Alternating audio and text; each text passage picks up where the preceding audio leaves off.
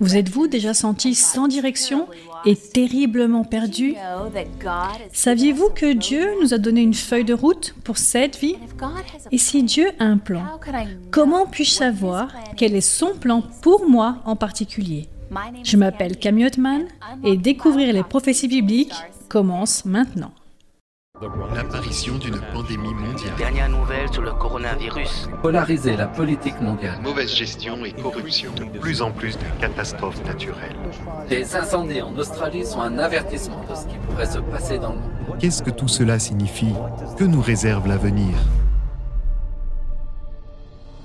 Rejoignez la présentatrice internationale Camille Ottman en quête de réponse à la découverte des prophéties bibliques. Au cours de ses voyages à travers le monde, elle a été en contact avec les difficultés de la vie réelle. Et pourtant, malgré tout, elle a toujours trouvé des miracles d'espoir. Suivez Camille Ottman dans Découvrir les prophéties bibliques, où elle explique la manière dont les prophéties bibliques sont en train de se réaliser et de plus en plus vite.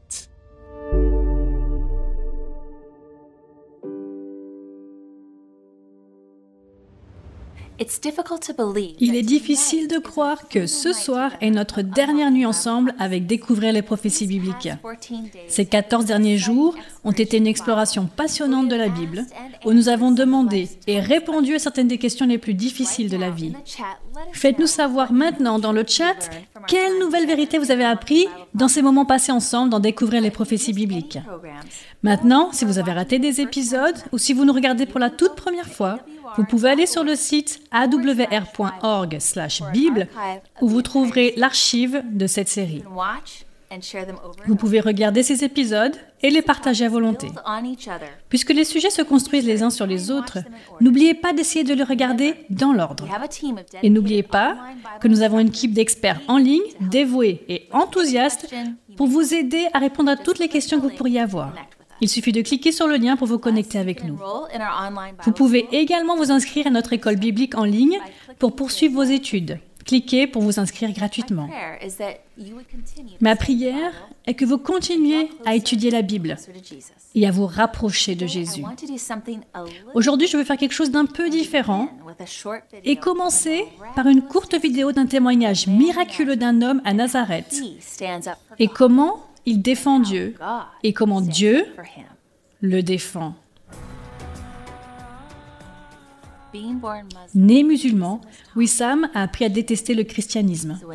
Lorsque sa sœur a décidé de devenir chrétienne, il a été envoyé par sa famille pour la tuer. Mais à cause d'un rêve miraculeux de Dieu, il a décidé de commencer à étudier la Bible. Il est rapidement retourné à Nazareth pour partager sa nouvelle croyance avec sa famille. Et son oncle, en entendant cela, s'est mis très en colère et a ordonné sa lapidation. Il a été lapidé jusqu'au moment où son frère est finalement intervenu, puis son père a conseillé à Wissam de quitter le pays. Des années plus tard, après la mort de son père et de son oncle, la mère de Wissam l'a invité à revenir. Il a immédiatement vu une opportunité pour partager Jésus à Nazareth. Il a donc décidé de créer un centre d'influence où il utilisait la Bible pour enseigner l'anglais aux autres. Nous avons également donné à Wissam des programmes AWR qu'il a distribués au sein de sa communauté. Mais récemment, les choses ont pris une tournure négative. Les fils de son oncle décédé ont découvert ce que Wissam était en train de faire.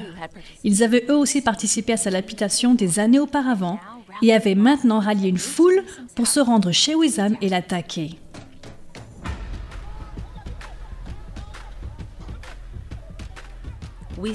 La femme de Wissam, Audrey, a entendu l'agitation et s'est précipitée pour voir ce qui se passait.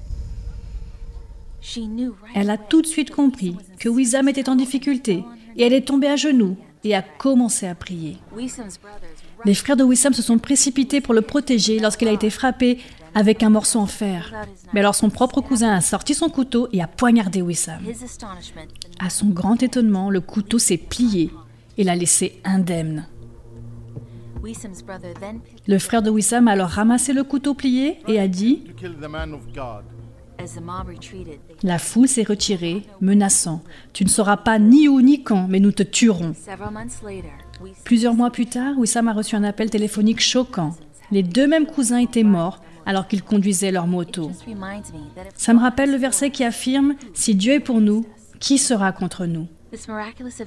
Cet événement miraculeux a tellement secoué la communauté musulmane que Wissam savait que c'était le moment idéal pour utiliser l'évangélisation de AWR à travers les téléphones portables. Il a immédiatement cherché quelqu'un pour traduire les sermons en arabe. Il a trouvé un homme nommé Jamil qui a accepté de l'aider. Jamil a travaillé pendant des jours, parfois jusque tard dans la nuit, à la traduction des sermons basés sur la Bible. En les lisant, il a été très touché par les présentations au point de se sentir obligé de les partager avec l'une de ses amies de l'église baptiste. Elle a été si étonnée par ces sermons qu'elle les a partagés avec son pasteur, qui a lui aussi été impressionné par ce qu'il avait lu. Il a alors demandé à Wissam de prêcher dans son église. William a prêché à l'église baptiste, partageant les prophéties bibliques, notre message de santé et les écrits d'Ellen White. Leur cœur était tellement ému que le pasteur et presque toute la congrégation ont pris la décision d'être baptisés dans l'église adventiste du septième jour. Et un beau jour de sabbat, nous avons organisé un service religieux au bord du Jourdain. Puis un par un, ils sont entrés dans l'eau. Wissam a eu la joie de baptiser ses précieuses âmes avec l'ancien d'église, Dwan McKay. N'est-ce pas là un témoignage étonnant de la puissance de Dieu? Aujourd'hui, je vais vous offrir quelque chose de nouveau, la possibilité de recevoir des études supplémentaires en matière de prophétie directement sur votre téléphone portable. Cliquez sur le lien ci-dessous et vous aurez la possibilité d'avoir des enseignements bibliques puissants sur les prophéties directement sur votre téléphone. Il suffit de cliquer sur ce lien. Vous savez, la nouvelle vie que Jésus met à disposition à travers le baptême est vraiment étonnante. Et j'espère que vous avez pris cette décision de suivre Jésus dans le baptême. Tout ce que nous avons étudié a conduit à ce moment précis aujourd'hui. Quel est le plan final de Dieu pour cette terre? Et quel est son plan final pour nous, vous et moi? Nous verrons comment Dieu avait un plan juste depuis le début de l'histoire du monde pour nous protéger et au final nous entourer d'une haie. Sa belle épouse, sa véritable Église, il l'a conduit jusqu'à la fin. Prions, mes amis, pour ensuite analyser le grand conflit. Père céleste, roi de l'univers, roi de nos cœurs, Seigneur, vide-moi de moi-même et remplis-moi du Saint-Esprit. Oins mes lèvres avec tes seules paroles. Que nous puissions devenir conscients de l'époque dans laquelle nous vivons. Ouvre nos cœurs et aiguise nos esprits, Seigneur, à ta vérité. Nous sommes prêts pour ces derniers jours. Nous savons que tu nous protèges et nous te louons, toi et toute ta gloire, Seigneur, au nom précieux de Jésus. Amen. Je suis très enthousiaste à l'idée de partager ce message particulier avec vous, parce que c'est ce contenu même qui m'a réveillé, qui a personnellement changé ma vie et l'orientation de ma vie, de la poursuite du monde à la poursuite du ciel. Souvenons-nous de notre thème. Si c'est dans la Bible, je le crois. Si c'est en désaccord avec la Bible, alors ce n'est pas pour moi. Aujourd'hui, nous allons examiner toute l'histoire du grand conflit entre le Christ et Satan, de la Genèse à l'Apocalypse. Êtes-vous prêts Combien d'entre vous ont jamais pressé des fruits et des légumes? Vous prenez une vingtaine de carottes et vous les réduisez en jus dans une petite tasse. C'est ce que nous allons faire avec la Bible. La version super juteuse. Je vais avoir besoin que votre esprit soit comme un écran de cinéma. Je veux que vous visualisiez cela avec moi. Notre histoire commence dans le chapitre 28 du livre d'Ézéchiel. Un ange nommé Lucifer qui est décrit comme un chérubin protecteur. Maintenant, pour comprendre ce qu'est un chérubin protecteur, nous devons revenir à l'Ancien Testament, à l'Exode, chapitre 25, où la Bible décrit un bâtiment. Ce bâtiment est important. C'est ce qu'on appelle le sanctuaire. Dieu a ordonné à Moïse de construire ce bâtiment, le sanctuaire, pour une bonne raison. Une raison pour nous aujourd'hui. À l'intérieur de ce sanctuaire se trouve le lieu très saint, où il y a le reflet de la salle du trône de Dieu au ciel. Dans cette salle du trône, il y avait quelque chose appelé l'arche du témoignage. Et en haut se trouvait le propitiatoire. Le propitiatoire représente le trône de Dieu. Cela nous dit quelque chose de très important, que dans le ciel, le fondement même du trône de Dieu se trouve la loi. Vous voyez, parce que les dix commandements se trouvent à l'intérieur de l'arche du témoignage. La Bible dit que de chaque côté de l'arche étaient deux chérubins que l'on appelait des chérubins protecteurs. Ce mot protéger signifie défendre ou couvrir. Cela nous en dit long sur la description de poste de Lucifer lorsqu'il était au ciel. Lucifer était censé protéger et défendre la loi de Dieu. Il se tenait en présence de Dieu. Il devait veiller à la sainteté de la loi, le fondement du gouvernement de Dieu. Mais dans Ézéchiel 28, la Bible nous dit que Lucifer était parfait en tout jusqu'au moment où l'iniquité ou le péché a été trouvé en lui. La parole de Dieu dit que l'iniquité est un péché. Et le péché, c'est quoi? La transgression ou l'infraction de la loi. Ainsi, Lucifer, qui était censé être gardien de la loi de Dieu, finit par se retourner contre cette loi. Et c'est ainsi que la toute première guerre a éclaté dans le ciel concernant la loi de Dieu. Satan déteste la loi. Nous avons passé plusieurs soirées ensemble à analyser ce fait. La Bible nous dit que Lucifer a trompé un tiers de tous les anges du ciel? Comment cela est possible? Des milliards d'anges. Est-ce que Lucifer a dit Et eh, vous, les anges saints, vous voulez être méchants avec moi? Non, ce ne serait pas une tromperie. Il est plus malin et plus rusé que cela. Le livre d'Ésaïe, chapitre 14, nous dit que Lucifer a proclamé Je ressemblerai au Très-Haut. Ressembler au Très-Haut signifie être juste ou faire le bien comme Dieu l'est, saint comme lui. En réalité, Lucifer dit Je peux être saint comme Dieu sans aucune loi me disant comment le faire. Avez-vous déjà entendu cet argument auparavant? Que nous n'avons pas besoin de la loi pour être comme Dieu? Mes amis, c'est un argument d'autosatisfaction. Pensez que nous pouvons tout faire sans Dieu. Et c'est justement ce qui a trompé un tiers des anges du ciel. J'espère que vous me suivez dans ce film jusqu'à présent, parce que cette histoire épique est la façon dont notre monde a commencé et montre la raison pour laquelle notre planète est dans une telle tourmente. Mais cet état est temporaire, car Dieu a un plan magistral pour nous sauver. Ensuite, la Bible dit que Lucifer et ses anges ont été chassés du ciel. Pourquoi Pourquoi Lucifer n'a-t-il pas été jugé immédiatement Vous êtes-vous déjà posé cette question? Vous êtes-vous déjà demandé? Pourquoi pas? La réponse est simple mais profonde. Deutéronome 19, versets 15 à 19 indique un principe donné à Moïse et aux enfants d'Israël. Chaque fois qu'une controverse se produit entre deux parties, il devrait y avoir une troisième pour discerner entre les deux. Ce n'est que justice, n'est-ce pas? Prenons maintenant ce même principe en retournant à notre histoire au paradis. Quand Lucifer et ses anges se sont rebellés, combien de côtés y avait-il au ciel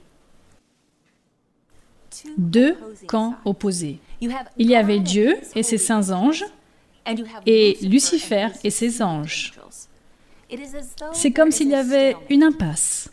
Le diable accusait Dieu, et pour Dieu, juger le diable à ce moment-là précis aurait semblé injuste parce que le Dieu accusé aurait aussi été le juge.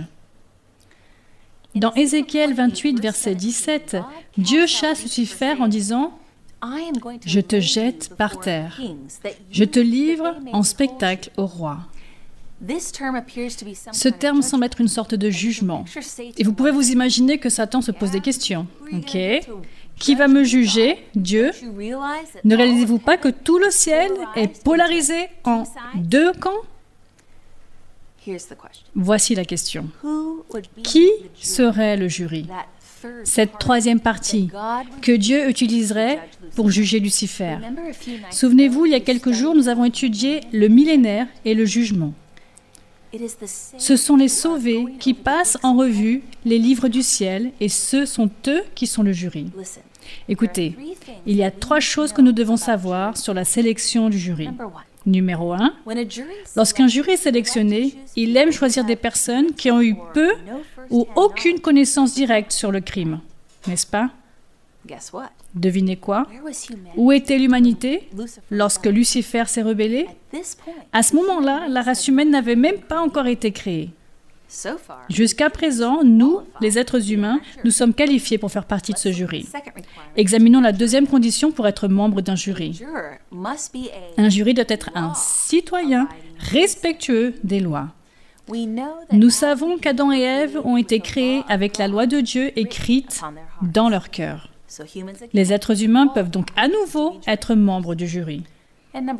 Et numéro 3, un juré doit être capable de discerner entre le bien et le mal sans être influencé par l'opinion publique. 1 Corinthiens 6, versets 2 et 3 dit Ne savez-vous pas que nous jugerons les anges? Nous sommes les rois que Dieu a créés partiellement pour servir de jurés. Ainsi, les hommes et les femmes se qualifient sur les trois points pour faire partie de ce jury. Ainsi, Lucifer assiste à la création des êtres humains et se demande, est-ce que ce sont eux qui doivent me juger? Nous le verrons. Maintenant, réfléchissons à cela. Lorsque Satan apprend de Dieu qu'un jour il sera jugé par la race humaine, que fait-il ensuite? Hmm. Il cherche à nous corrompre ou à nous influencer. Nous, les membres du jury, nous invitons à passer de son côté, à sa façon de penser et de se rebeller. Il commence ses mensonges dans l'Éden, à l'arbre. Il a dû escroquer ou convaincre les êtres humains à suivre ses instructions et non celles de Dieu. Quand Satan séduit Ève dans le jardin, est-ce qu'il demande à Ève hmm, Voudrais-tu être méchante non. Cela n'aurait pas fonctionné. Cela aurait été trop évident. Au contraire, il dit à Ève, Laisse-moi te montrer comment tu pourrais être comme Dieu. Cela vous semble-t-il familier? C'est le même mensonge qu'il a utilisé pour convaincre un tiers des anges du ciel à suivre ses voies à la place de celle de Dieu. Le vieux serpent a conduit la race humaine à un concept faussé du caractère de Dieu depuis le tout début.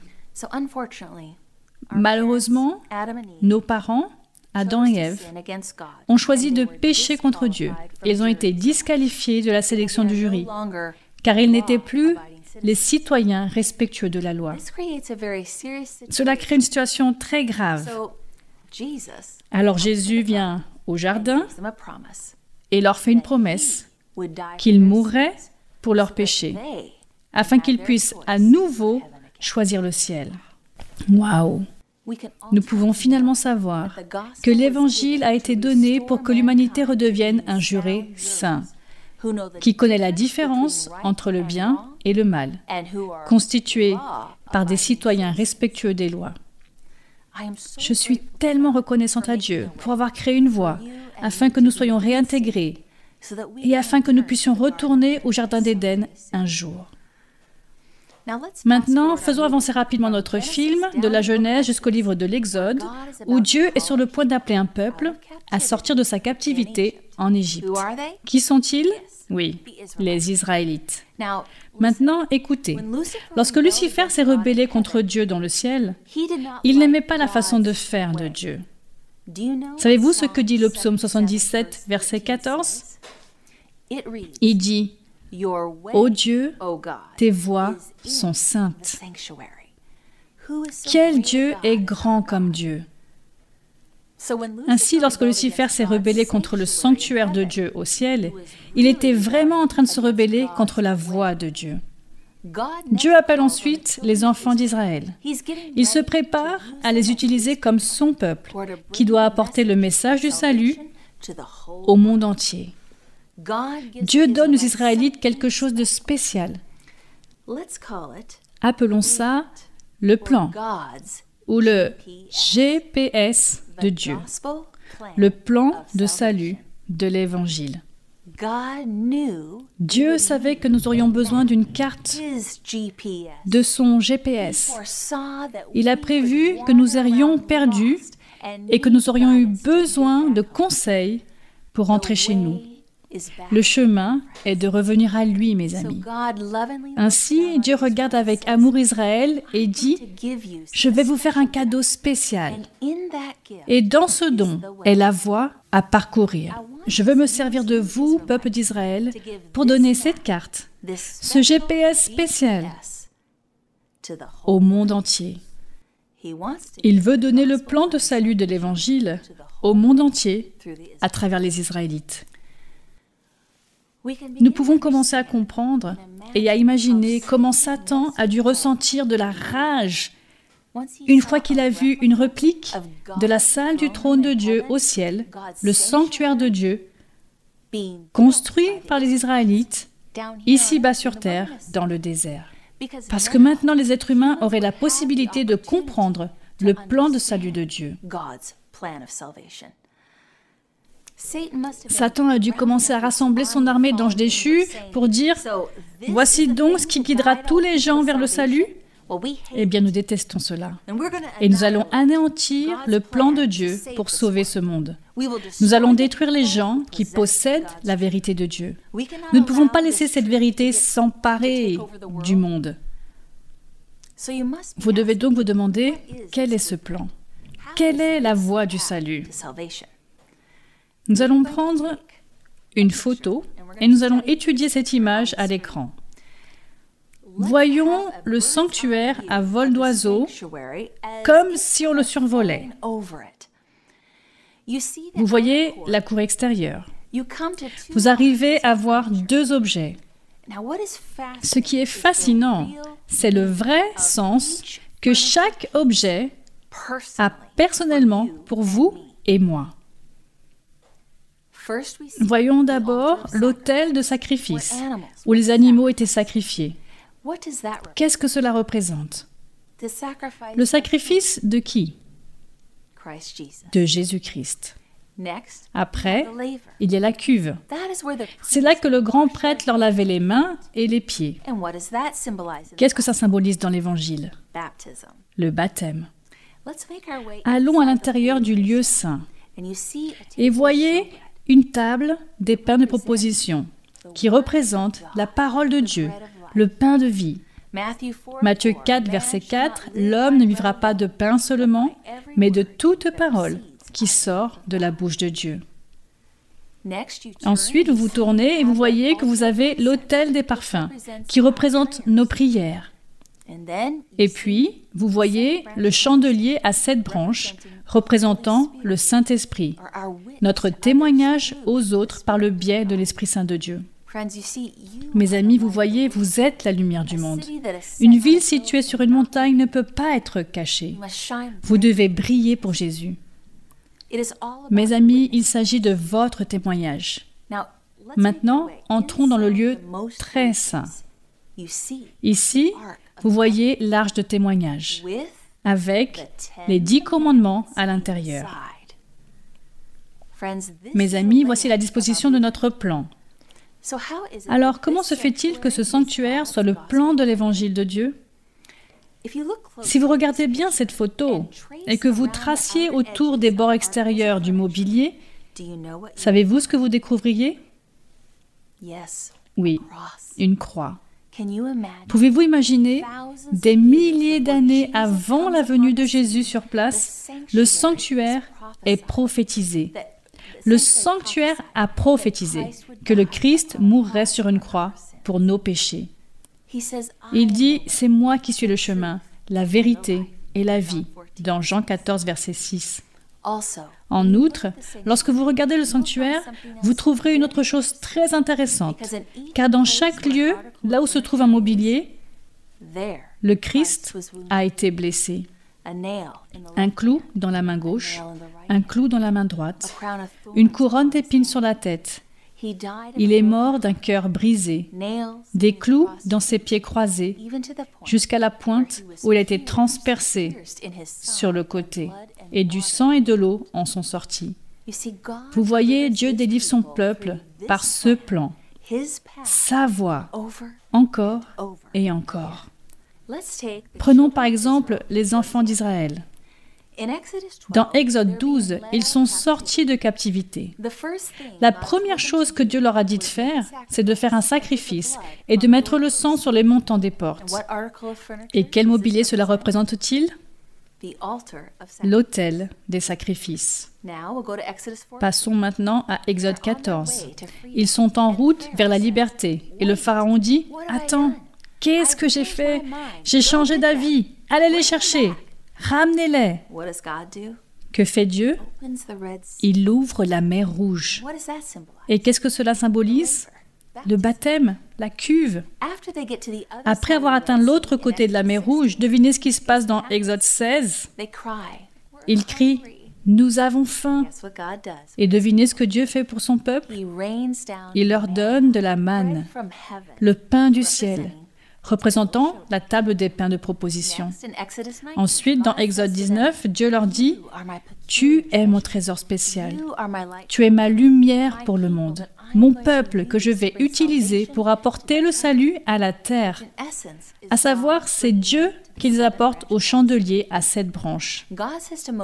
Dieu dit à Moïse, Je veux que tu dises à mon peuple de passer trois jours à se préparer pour me rencontrer, à préparer leur cœur, à prier, le symbole de l'autel des parfums. Pourquoi devaient-ils préparer leur cœur En vue de ce qui se passe dans Exode 20. Exactement. Dieu descend et prononce les dix commandements.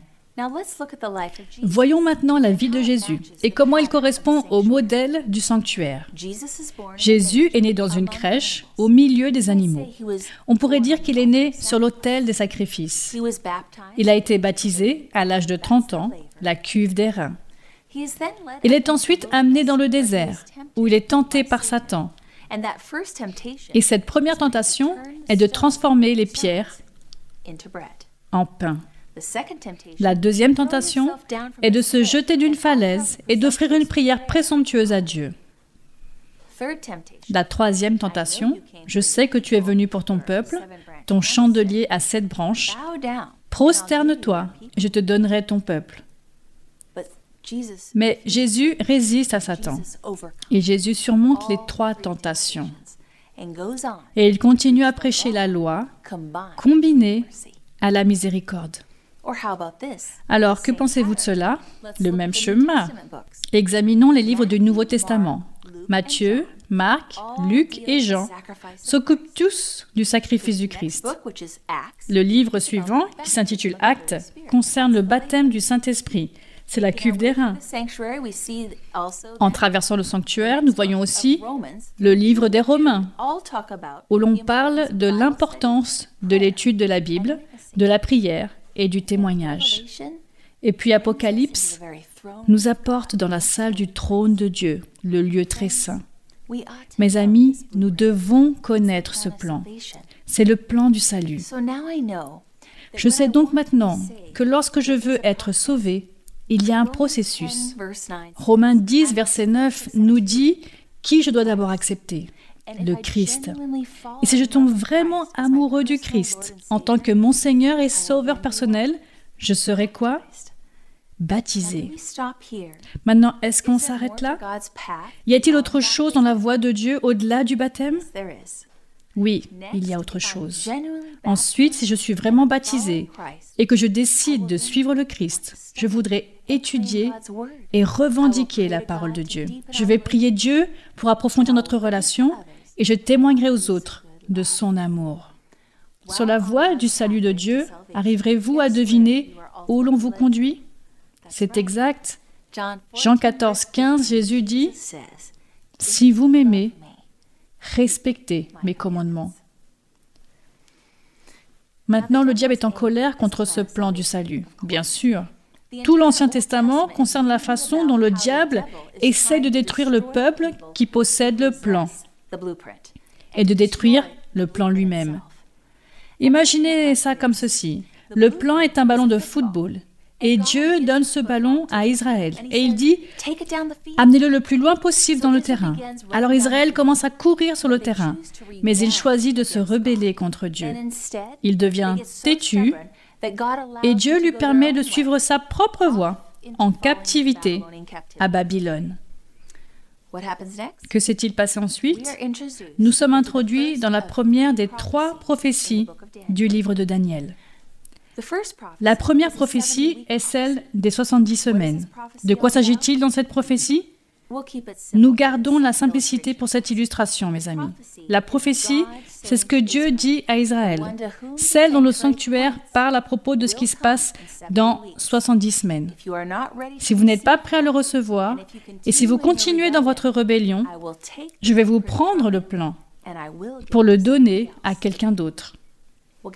Mais devinez ce qui se passe? Israël n'est pas prêt lorsque Jésus arrive et il rejette le Christ. Vous savez ce qui se passe quand il meurt?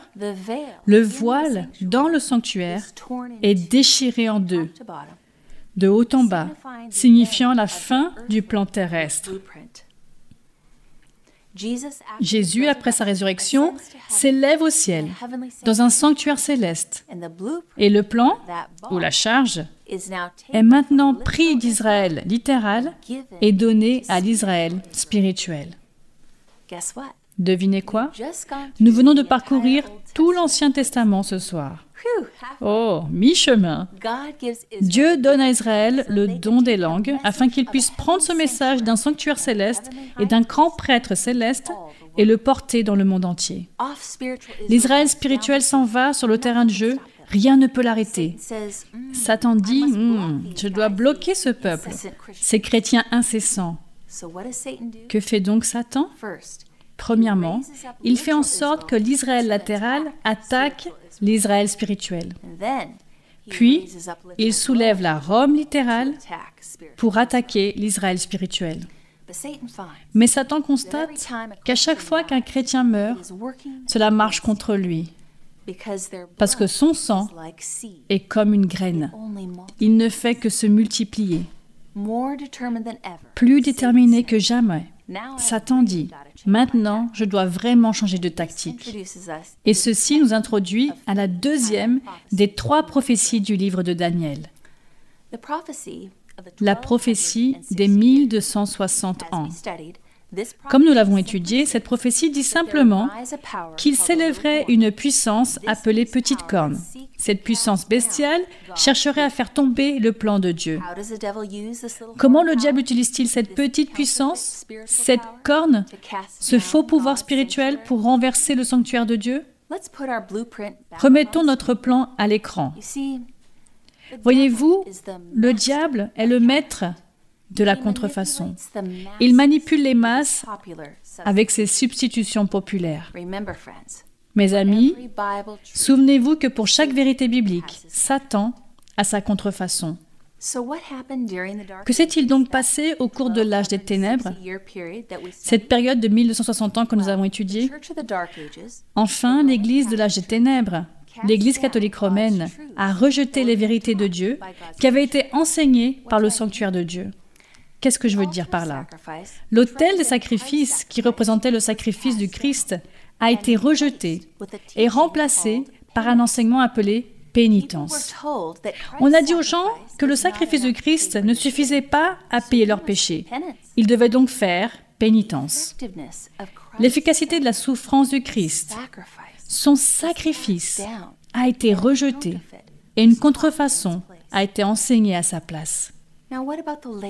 Qu'en est-il de la cuve qui représente le baptême L'Église des âges des ténèbres a dit nous allons remplacer l'arrosage des nourrissons au lieu du véritable baptême par immersion qui appelle à la confession et au repentir sincère. Non seulement ils l'ont fait, mais ils sont montés dans le lieu saint à la table des pains de proposition qui représente la parole de Dieu. Et ils ont déclaré, vous ne pouvez pas comprendre la parole de Dieu par vous-même. Seul le prêtre peut vous l'expliquer. C'est ainsi qu'ils ont encouragé le fait que les traditions de l'Église sont plus importantes que la parole de Dieu. Non seulement ils l'ont fait, et l'histoire le montre, mais ils ont atteint l'autel des parfums qui représente la prière et ils ont revendiqué, vous ne pouvez pas prier directement Dieu, il faut passer par un prêtre. En fait, ils ont même créé leur propre chambre à deux compartiments, divisés par un rideau, avec un homme assis à la place de Dieu entendant les confessions des autres êtres humains. C'est une imitation du lieu très saint de Dieu, mes amis. Ces enseignements contrefaits mettent en évidence l'Église créée dans l'âge des ténèbres. Enfin, l'Église catholique romaine a pris la place dans le lieu très saint et a pris la loi de Dieu, ses dix commandements, et elle les a tout simplement Nous avons passé beaucoup de temps à examiner ces détails ensemble dans cette série. Ils ont pris le quatrième commandement, le sabbat, le septième jour, et l'ont rejeté. Ils l'ont remplacé par le culte du premier jour de la semaine. Satan est bien décidé à s'amuser avec le GPS de Dieu. Il veut que vous soyez perdus. Devons-nous désespérer? Que va faire Dieu maintenant? Eh bien, il y a une autre prophétie, appelée la prophétie des 2300 ans. Et cette prophétie disait qu'à la fin des 2300 ans, qui se termine en 1844, mes amis, il s'agit d'une étude profonde que je vous recommande d'étudier avec nos experts. Mais je dois faire cette remarque. Au cours de cette période de 2300 ans, le sanctuaire serait purifié ou restauré. Voyez-vous, Daniel 8, 14 dit qu'il sera rétabli à son état légitime, à la manière de Dieu. Alors regardez ça. Vous savez ce que notre Dieu commence à faire pendant une période de 500 ans? Il commence à rétablir toutes les vérités qui avaient été rejetées au cours de l'âge des ténèbres. Revenons à notre dernière diapositive montrant les vérités qui ont été rejetées. Regardez bien ce que fait notre Dieu. Il y avait un homme appelé John Wycliffe qui arrive sur la scène terrestre dans les années 1300. Que fait faire Dieu à Wycliffe? Il lui fait traduire la Bible dans la langue du peuple. Ainsi, la restauration de la table des pains de proposition. Il est la raison pour laquelle, aujourd'hui, chacun de nous a une Bible à lire dans sa propre langue. Mes amis, si j'avais vécu dans les années 1300, j'aurais suivi John Wycliffe partout. Dans les années 1400, un homme appelé Martin Luther est né. Quel homme de Dieu Martin Luther entame la réforme protestante dans les années 1500. Et à travers lui, Dieu rétablit la vérité. C'est le sacrifice de Jésus-Christ sur la croix qui paye nos péchés et non la pénitence. Donc si j'avais vécu à cette époque-là, je sais que j'aurais été une luthérienne. Louons Dieu pour le mouvement luthérien. Amen. Dans les années 1500, un homme appelé Jean Calvin entre en scène, le fondateur du mouvement presbytérien. Jean Calvin avait un intérêt particulier pour la prière. Il disait que nous pouvons aller directement au trône de Dieu par nous-mêmes. Et Jean Calvin restaure effectivement l'autel des parfums. À cette époque-là, j'aurais été une presbytérienne. Voyez-vous, mes amis, que le peuple de Dieu continue à accepter toute nouvelle vérité ou toute nouvelle lumière que Dieu lui révèle? Fantastique. Dans les années 1600, il y avait un homme nommé John Smith qui, en étudiant sa Bible, a dit Attends une minute. On ne peut pas baptiser par aspersion les nourrissons. La Bible dit clairement qu'il faut être complètement immergé, avouer ses fautes et se repentir avant d'être baptisé. Cela permet de restaurer efficacement la cuve. Il devient l'un des fondateurs du mouvement baptiste. Mes amis, si j'avais vécu dans les années 1600, j'aurais certainement été baptiste. Dans les années 1700, un homme appelé John Wesley entre en scène. Il est le fondateur du mouvement méthodiste. Il a un fardeau particulier pour la diffusion de l'Évangile dans le monde. Et Dieu, à travers lui, rétablit effectivement le chandelier à cette branche. Que votre lumière brille. Si j'avais vécu dans les années 1700, j'aurais été méthodiste. Mes amis, il reste un autre mobilier qui a besoin d'être restauré. Hmm. Quel mouvement Dieu appellerait-il sur la scène dans les années 1800 pour rétablir la dernière pièce de vérité manquante? Quel mouvement restaure l'arche de l'alliance? L'adventisme du septième jour restaure les dix commandements qui se trouvent à l'intérieur de l'arche de l'alliance, y compris le quatrième commandement. Souviens-toi de faire du jour du repos un jour saint, le jour choisi par Dieu. Son sabbat est notre sceau. Nous l'avons étudié, mes amis. C'est sa marque qui nous sauve. Nous l'avons vu dans l'épisode Le sceau authentique. Dieu vous a appelé pour un moment comme celui-ci. Il veut que vous connaissiez sa vérité biblique. Dans Apocalypse 7, la Bible nous dit que nous devons avoir le sceau du Dieu vivant pour faire face au temps de la fin. Nous devons être scellés pour le ciel, mes amis.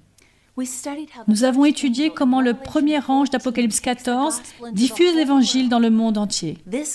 Cet évangile n'aurait pas pu être prêché pendant l'âge des ténèbres, car la vérité de Dieu avait été enlevée et jetée à terre, enlevée au peuple. En 1844, tous les articles de la vérité avaient été restaurés par Dieu. Alors, qui sont les adventistes du septième jour? Notre héritage est luthérien, baptiste, méthodiste, presbytérien. Nous avons juste continué à prendre toutes ces vérités restaurées par Dieu, son plan, dans sa totalité, en les déplaçant sur la ligne du temps de l'histoire de la Terre. En 1988, il y a eu un match de football. Cal State contre Stanford. Ça s'appelait The Play. Il restait 4 secondes à l'horloge. Cal State perdait d'un point. La fanfare avait déjà commencé à faire la fête. Tout ce que Stanford avait à faire était de lancer le ballon. Ils se sont dit que le jeu était terminé. Quelles étaient les chances de l'autre équipe de reprendre le ballon et gagner? Ils ont donc lancé le ballon sur le terrain. Cal State reçoit le ballon et il commence à courir. Lorsque le premier gars commence à courir, quelqu'un le tacle. Mais avant de toucher le sol, il lance le ballon à son coéquipier. De l'autre côté du terrain, la fanfare est déjà prête pour la célébration. Les gens sont debout et ils crient. Le deuxième type reçoit le ballon et commence à courir. Les commentateurs s'enthousiasment et ils augmentent la voix parce que le deuxième gars se fait plaquer. Mais avant de toucher le sol, il passe le ballon. Le troisième type fait la même chose. Le quatrième aussi. Le cinquième homme fait la même chose. Le sixième homme attrape le ballon. Tout le monde crie et tout le monde est debout. Et ce sixième homme se retrouve dans la zone finale. Écoutez-moi mes amis, la bande du diable est sur le terrain en ce moment même. Elle pense que le jeu est terminé. Elle pense que nous, les chrétiens qui respectons les commandements, ceux qui croient pleinement à la Bible, les adventistes du septième jour, nous sommes un peuple battu. Mes amis, Dieu veut que nous finissions le jeu. Finissons-le et rentrons à la maison il n'y a plus de temps à perdre. 1844 est une prophétie biblique très importante. Mes amis, étudiez cela par vous-même. Dans mon esprit, je vois les anges debout ou sur leurs ailes, prêts à nous encourager. Allez, allez, c'est l'heure de la fin, dans la zone finale. Et le peuple de Dieu s'en va sur le terrain. Le premier message de l'ange, le deuxième message de l'ange et le troisième message de l'ange, c'est tout ce qu'il y a, mes amis. Le troisième message. de l'ange n'est rien de plus que le message de Noé. Entrez dans l'arche de la vérité biblique. Entrez dans l'arche avant qu'il ne soit trop tard. Pourquoi? Parce que le sceau de Dieu se trouve à l'intérieur de l'arche. La Bible dit que ceux qui sont à l'extérieur de l'arche seront marqués pour la mort. Nous lisons dans Apocalypse 15 et 16 que les anges avec les sept derniers fléaux sont vus sortir du lieu très saint. Pourquoi? Parce que ceux qui reçoivent les fléaux sont ceux qui ont ignoré et rejeté ce que l'on trouve à l'intérieur du lieu très saint. Notre message est d'entrer dans l'arche. Pour ceux qui choisissent d'entrer dans l'arche et de recevoir le sceau de Dieu, faut-il craindre les sept derniers fléaux imminents? Comme toujours, l'Écriture détient notre réponse. Psaume 91, l'un de mes chapitres préférés. Premier verset. Celui qui habite sous l'abri du Très-Haut repose à l'ombre du Tout-Puissant. C'est une promesse de protection, mes amis. Réclamez-la. Verset 10. Aucun mal ne t'arrivera. Aucun fléau n'approchera de ta tente. Pas un seul fléau. Tout comme les Israélites. Croyez-vous aux promesses de Dieu? Notre Dieu, tout au long de l'histoire du monde, a tenu les promesses qu'il nous a faites. Il est tellement prêt à se faire valoir. Il promet que votre pain et votre eau seront sûrs. Je lui fais confiance. Dans Ésaïe 43, versets 1 et 5, Dieu dit, N'aie pas peur, car je t'ai racheté. Je t'ai appelé par ton nom. Tu m'appartiens. N'aie pas peur, car je suis moi-même avec toi. Souvenons-nous de cela, mes amis, parce que nous allons en avoir besoin, probablement plus tôt qu'on ne le pense. Un jour, le seul trésor que l'on pourrait posséder, sera la seule possession que personne ne pourra vous prendre. Ce que vous avez stocké dans votre esprit, que ce soit d'une valeur salvatrice. Alors, Alléluia. Jésus revient bientôt. Il fend le ciel. La Bible est claire en disant que tout œil le verra arriver. Nous avons étudié comment les justes morts dans leur tombe seront élevés pour le rencontrer dans les airs. Ce n'est pas un secret, mes amis. Tout le monde le verra arriver. Ne vous laissez pas berner. Nous avons étudié comment les justes iront au ciel pour le millénaire pour accomplir leur fonction de juré. Lorsque les livres ont été ouverts en 1844, c'était tout simplement ça. Dans Apocalypse 12, verset 10, nous voyons que Satan accusait le peuple de Dieu. Et la raison pour laquelle Dieu a ouvert les livres n'est pas pour nous condamner, mais pour prouver que Satan est un menteur. Donc quand Satan menace en affirmant ⁇ Eh bien, mais il a fait ceci ⁇ ou ⁇ Elle a fait celle-là ⁇ Dieu l'affirme. Les livres du ciel enregistrent ils se sont tous repentis. Ils sont donc blancs comme la neige. Ce sont mes enfants. Les livres contiennent des preuves essentielles pour vous sauver, non pas pour vous détruire. Alors, lorsque le jugement commence au millénaire, les justes peuvent voir les livres et eux aussi se joindre au cœur des anges en affirmant Oui, Seigneur Dieu Tout-Puissant, tes jugements sont vrais et justes. Et à la fin du millénaire, Dieu descendra du ciel et ressuscitera les méchants morts sur terre, comme nous l'avons étudié. Et à ce moment-là, la planète se transformera dans la plus grande salle de cinéma que le monde ait jamais vue. Et on nous dit que tout le monde regardera ce film. C'est le dernier film de la Terre. Maintenant, c'est la télé-réalité. Il ne s'agit pas d'une illusion. Je ne veux pas les perdus, les méchants, me montrant du doigt en me disant Tu avais vu ce film et tu ne m'en avais pas parlé? Tu m'as parlé de la dernière superproduction hollywoodienne, mais tu ne m'as pas parlé du film, de l'histoire qui avait de l'importance? Le grand conflit? Le moment est venu où Dieu doit détruire les méchants.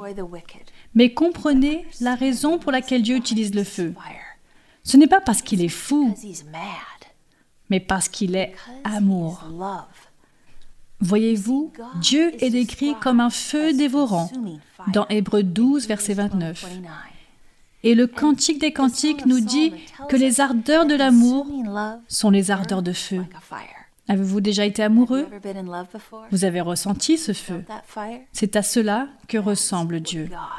Il est le feu. De Rois 6, verset 17 dit que ses chars sont de feu. Sa ville est une ville de feu. Son trône est un trône de feu. Et il veut que nous puissions habiter dans ce feu sans être consumés. Mes amis, Voulez-vous vous rendre dans la présence de Dieu? Vous feriez mieux d'être à l'épreuve du feu. Tout comme lorsque Dieu a montré à Moïse le buisson ardent. Comment se fait-il que ce buisson brûle mais ne soit pas consumé? Dieu essayait de montrer à Moïse son idéal pour l'humanité. Il veut que nous soyons capables de nous tenir en sa présence, comme Shadrach, Meshach et Abednego, qui ont été jetés dans ce feu et n'ont pas été consumés. Écoutez-moi, ce sont les justes qui brûlent à jamais avec la gloire de Dieu. Les méchants ne sont pas l'épreuve du feu. Ils brûlent entièrement consumés. Dieu ne leur permettra pas d'entrer au ciel parce que le ciel serait l'enfer pour eux. Voyez-vous comment le diable retourne la vérité? En grande majesté, Dieu, avec ses grands bras, s'étend et embrasse les méchants une dernière fois. Tous les méchants dans une étreinte géante. Et dans cette étreinte, les méchants ressentent l'amour qu'ils ont rejeté.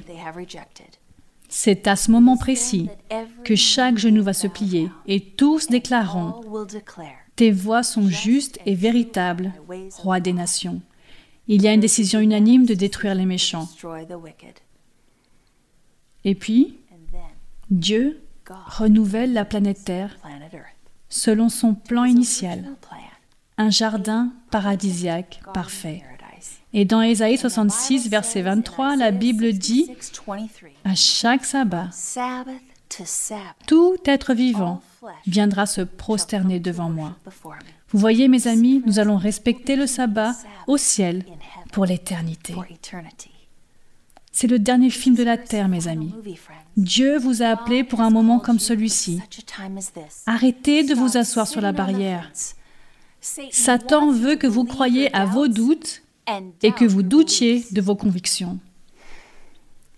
Peu importe ce que vous avez fait, Jésus a plus qu'assez de miséricorde pour vous couvrir. Jésus finira ce qu'il a commencé en vous il y a longtemps quand vous n'étiez qu'enfant. Il suffit de lui demander tout ce dont il a besoin. C'est d'une autorisation et il entrera pour remplir votre vie. Notre Dieu est capable, il est plus que capable de tenir toutes ses promesses. J'aimerais pouvoir mieux vous le décrire parce qu'il est indescriptible voire incompréhensible. Il est invincible. Il est irrésistible. Et quand vous tombez amoureux de lui, vous ne pouvez pas le faire sortir de votre esprit. Et il ne lâchera jamais votre main. Vous ne pouvez pas lui survivre et vous ne pouvez pas vivre sans lui. La mort ne pouvait pas le supporter et le tombeau ne pouvait pas le retenir. Le tombeau est vide, mes amis. Notre Rédempteur vit et il vous veut avec lui pour toujours. Prions. Père céleste, roi de l'univers, je prie pour que chacun d'entre nous se tienne fermement dans ta vérité, que nous restions attentifs aux pièges de Satan, que nous revendiquons tes promesses de protection et de sécurité pendant ces derniers jours. Tu es puissant et miséricordieux, et tu continues à protéger et à prendre soin de nous quand nous ne le méritons pas. Tu nous vois comme tes diamants bruts et tu nous fais briller comme des diamants neufs. Que Dieu soit loué. Tu es le roi des rois. Je prie particulièrement en ce moment pour mes amis qui ont étudié la Bible avec moi pendant cette série. Tu connais le cœur de chacun. Envoie ton Saint-Esprit d'une manière spéciale et aide-les à marcher dans ta vérité pour que nous nous retrouvions tous ensemble au ciel dans ce fameux jour, que nous puissions te proclamer au monde entier. Je prie ces choses en ton nom précieux. Amen. Mes amis, le grand conflit nous apprend que Dieu a une carte GPS pour nous. Il continue à faire tout ce qu'il peut pour assurer notre salut. Dieu a un plan pour ce monde et surtout, il a un plan pour vous. Ce soir, je veux juste vous le demander une fois de plus. Allez-vous vous engager totalement avec Jésus? Suivrez-vous toute la vérité de Dieu? Êtes-vous prêt à être un chrétien qui respecte les commandements, qui rejoint son reste, l'Église adventiste du septième jour? Par amour pour lui, si vous pensez au baptême, Engagez-vous ce soir, mes amis. Nous aimerions vous voir prendre cet engagement. Il suffit de cliquer sur le lien fourni pour vous connecter avec nous. Je tiens à remercier chacun d'entre vous de m'avoir confié votre temps pour étudier ensemble ces sujets bibliques pendant les 14 derniers jours.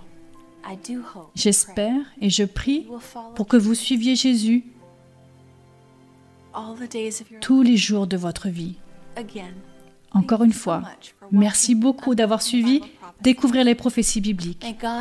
Que Dieu vous bénisse abondamment. Choisissez la voie de Dieu. Bonne nuit mes amis.